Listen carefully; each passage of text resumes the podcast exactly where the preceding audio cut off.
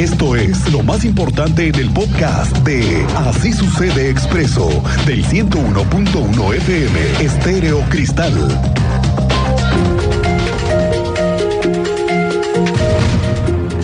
Bueno, pues a cuidar más el agua en esta temporada porque se viene la cosa difícil. Las autoridades están previendo que sigan incrementándose los consumos de agua. Ya desde ayer estábamos dándole a conocer que también se han visto afectados los negocios que consumen hielo, los que están dedicados a la refrigeración, los más socorridos, ¿eh? y los de los hielos los más buscados. Y hay que reportarle a la Comisión Estatal de Aguas cualquier fuga, porque me dicen que están intentando resolverlas con más prontitud, porque se ha estado notando el incremento en el consumo de agua en las últimas semanas en Querétaro. Tú tienes detalles más claros, Andrea Martínez. Muy buenas tardes. ¿Qué tal, Miguel Ángel? Muy buenas tardes y también a toda la audiencia. Pues sí, es, en esta temporada ha aumentado hasta en un 15% la demanda de agua en el estado de Querétaro, así lo informó el vocal ejecutivo de la Comisión Estatal de Aguas, Luis Alberto Vega Rico, y esto debido pues a esta tercera ola de calor que ha impactado en la entidad. Y bueno, detalló que principalmente la ciudadanía ha incrementado el uso del agua para su consumo, también para bañarse y regar los jardines. Escuchamos esta información que nos compartía el vocal ejecutivo de la CEA. La demanda ha subido, ha subido pues, cerca de entre un 10-15% este, ha subido la demanda. Entonces, este, pero afortunadamente pues, los pozos han portado bien y el manantial de acueducto también se ha portado Y bueno, también Vega Ricoy indicó que el aumento en el consumo del agua en la entidad ha preocupado a las autoridades de la CEA, pero hasta el momento no se reporta escasez de este vital líquido. Finalmente, bueno, reportó que derivado de esta temporada de estiaje se habilitaron cinco pozos en la zona metropolitana para dar cobertura a la ciudadanía ante esta mayor demanda de agua. Esta fue la información, Miguel Ángel. Gracias, Andrea Martínez. Le digo que lo, lo vengo escuchando con más frecuencia y veo cierta preocupación de parte de las autoridades. Este, esperemos que todos nos pongamos las pilas, porque es una temporada más complicada. Debido a las altas temperaturas que azotan eh, más el centro de la República Mexicana, se ha registrado un incremento del 15% también en la venta de, ¿qué crees? ¿Qué será? ah, las, amargas. Las cheves. Sí. Las amargas, dijo Adán Olvera. Sí. Fíjate que Fabián Camacho, que es el presidente de la Canaco, ¿cómo sabe tanta cosa ese señor, eh? No, hombre, cuando se acaban los hielos, luego luego sabe que no hay hielos y tiene porcentajes. Bien rápido. Y no se diga de cerveza, también tiene rápido las estadísticas. Lo cierto es que dice que las bebidas refrescantes, los garrafones de agua, han elevado las ventas recientemente. Y respecto a la falta de hielo que se ha registrado durante el pasado fin de semana, dicen que se están recuperando en el abastecimiento en diferentes tiendas de conveniencia y supermercados. A ver si usted también nos da su pulso, porque sí hemos notado que este producto, los hielos, están escaseándose. En la ciudad de Querétaro alcanzó la temperatura máxima de 38 grados Celsius en Santa Rosa, Jauregui. Esto fue la semana pasada, 38 grados. De acuerdo con Protección Civil, la ola de calor provocó también máximas entre 35 y 36. El pronóstico marca que seguirá el calor. Se están generando condiciones para que con la entrada de humedad puedan llegar las primeras lluvias.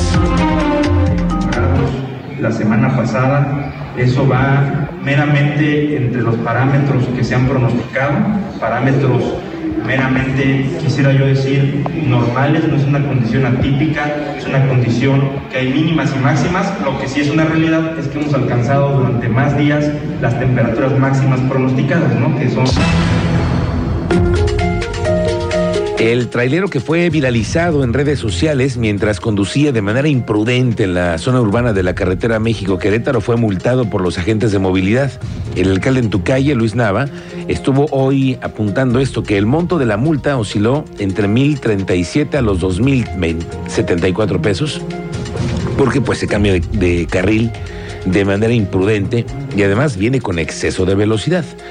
Dice el presidente municipal que se mantienen los operativos en la zona donde se cuenta con el apoyo de dos unidades de la Secretaría de Movilidad.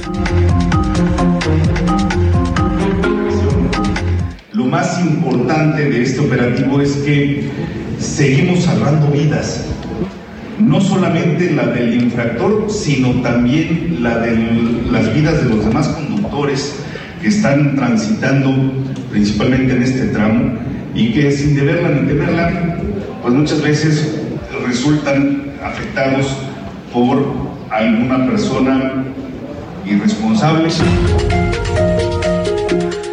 La obra de 5 de febrero le confirmaba ayer que ya es 20 de junio y no va ni a la mitad. Y así que usted que me diga que hay trabajadores 24 horas, pues no en todos los tramos, al menos en los que recientemente yo he recorrido durante las madrugadas, yo he visto que no.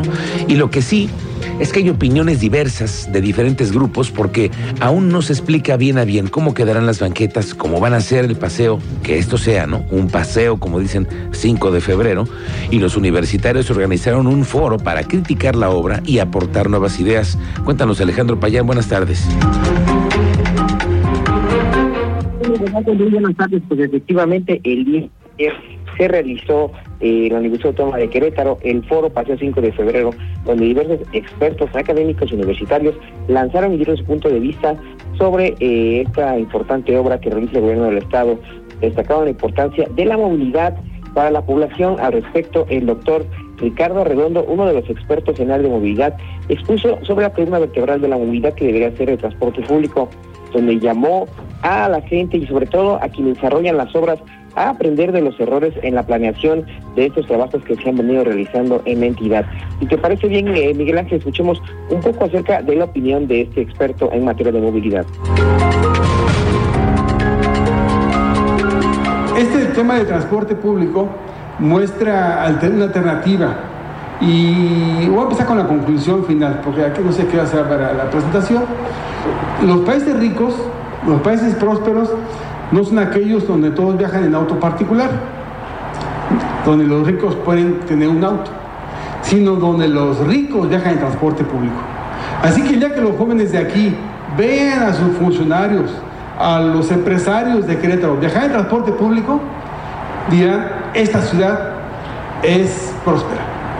Mientras no se vea eso, podrán decir la ciudad sigue siendo inequitativa.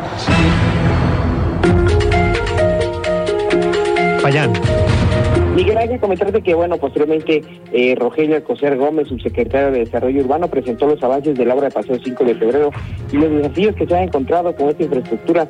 Respondió algunas inquietudes planteadas durante este foro sobre el anteproyecto, el cual cabe destacar que tardó más de tres horas y media de desarrollo y finalmente la rectora de la UAC, Teresa García Gasca, reconoció que será necesario organizar más foros para continuar la discusión en este tema y tener la participación de otros actores involucrados en los rubros de la movilidad para enriquecer el diálogo que se está abriendo las puertas entre el gobierno y diversos expertos, analistas y universitarios. Bien, gracias Alejandro Payán, pendientes. Oiga, ¿qué le digo? Que siempre sí. Siempre sí fueron detenidos los agresores del hombre que fue ejecutado hace una semana en Antea. Este hecho que a todos nos sorprendió porque el día, la hora y el lugar, ¿no? Tan concurrido en fin de semana. Bueno, pues parece que se va aclarando porque ya los presentaron. Tú tienes detalles, Teniente Mérida. Buenas tardes. Muy buenas tardes, Miguel Ángel. Muy buenas tardes a nuestra audiencia para informarles que han sido vinculados a proceso los presuntos sicarios relacionados en la ejecución de Antea. Son seis personas, mismas que fueron detenidas en el Estado de México en relación con el caso que estamos señalando, trasladadas a Querétaro ya han sido vinculadas a proceso por los delitos de homicidio calificado y lesiones calificadas. La información ya fue confirmada por la magistrada presidenta del Tribunal Superior de Justicia, Mariela Poncevilla, a través de una entrevista. Esto fue lo que declaró. El resultado es que eh, son seis personas vinculadas a proceso por los delitos de homicidio eh, calificado y lesiones calificadas. Se les impuso prisión preventiva y eh, tres meses de investigación complementaria. Al ser cuestionada sobre la existencia de una de orden de aprehensión pendiente, la magistrada mencionó que se le solicitó una orden de aprehensión, pero para los seis imputados y que todos ellos han sido puestos a disposición de la justicia. Sin embargo, se desconoce hasta el momento si la Fiscalía está preparando otras solicitudes adicionales. En una declaración anterior, el fiscal señaló que faltaba una persona por detener, que serían siete. Nos mantendremos informados, Miguel Ángel. Bien, gracias, teniente. Y al rato me cuentas también lo que pasó con la empresa FLO Networks. Bueno, eh, no sé si usted ayer le llegó algún mensaje. ¿A ti te llegó este mensaje de donde una explosión en Bernardo Quintana. ¿El video? Ajá. Sí, sí, sí. Bueno, en Expreso Querétaro me tocó ver. Y circuló por muchos lados. En redes y en WhatsApp aparecía sobre unas supuestas explosiones que se registraron en la lateral de Bernardo Quintana. En un presunto alcantarillado. Sí. Bueno, ya supimos de quiénes son. Ah. De la Comisión Federal de Electricidad. Es que son los responsables de esta infraestructura ya nos reportó el director de la Unidad Municipal de Protección Civil, Francisco Ramírez, que la CFE atendió el incidente que no se corrió ningún riesgo y que están trabajando en coordinación para atender su infraestructura. Ya se supo que la CFE es la responsable de la ductería y de su mantenimiento.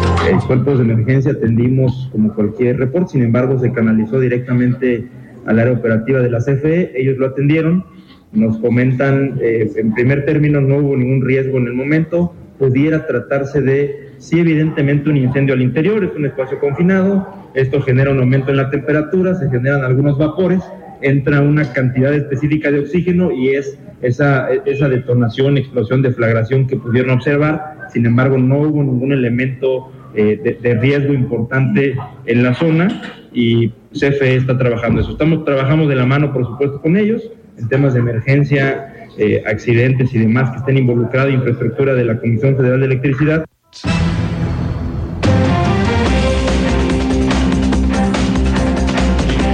Bueno, así estamos arrancando este espacio de noticias con mucho gusto en esta tarde de martes. Le acompañamos de aquí a las 3 de la tarde, señor Cristian Lugo. Así es, gracias a toda la gente que participa con nosotros también. No deje de mandar su WhatsApp.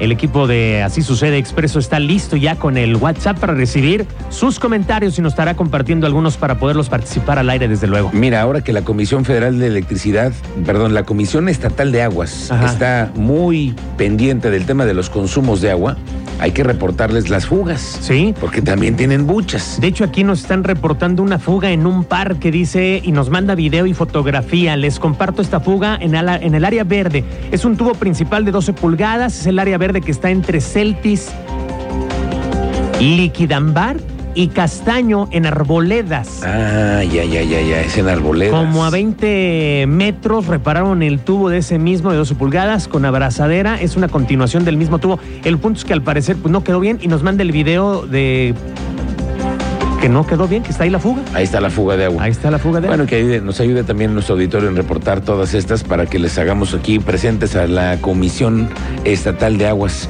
Le recuerdo que tenemos un número de contacto, 442-586-1011, y le recordamos que también en nuestras redes sociales, arroba M Álvarez Vargas, ahí me encuentra, ahí podemos también tener contacto para que nos siga con la información. Así es, arroba Lugo al aire también a un servidor. Una pausa y te parece regresamos con y más volvemos. de las participaciones y por supuesto más de la información. Todas estas noticias en Facebook, Expreso Querétaro. Escríbanos por WhatsApp al 44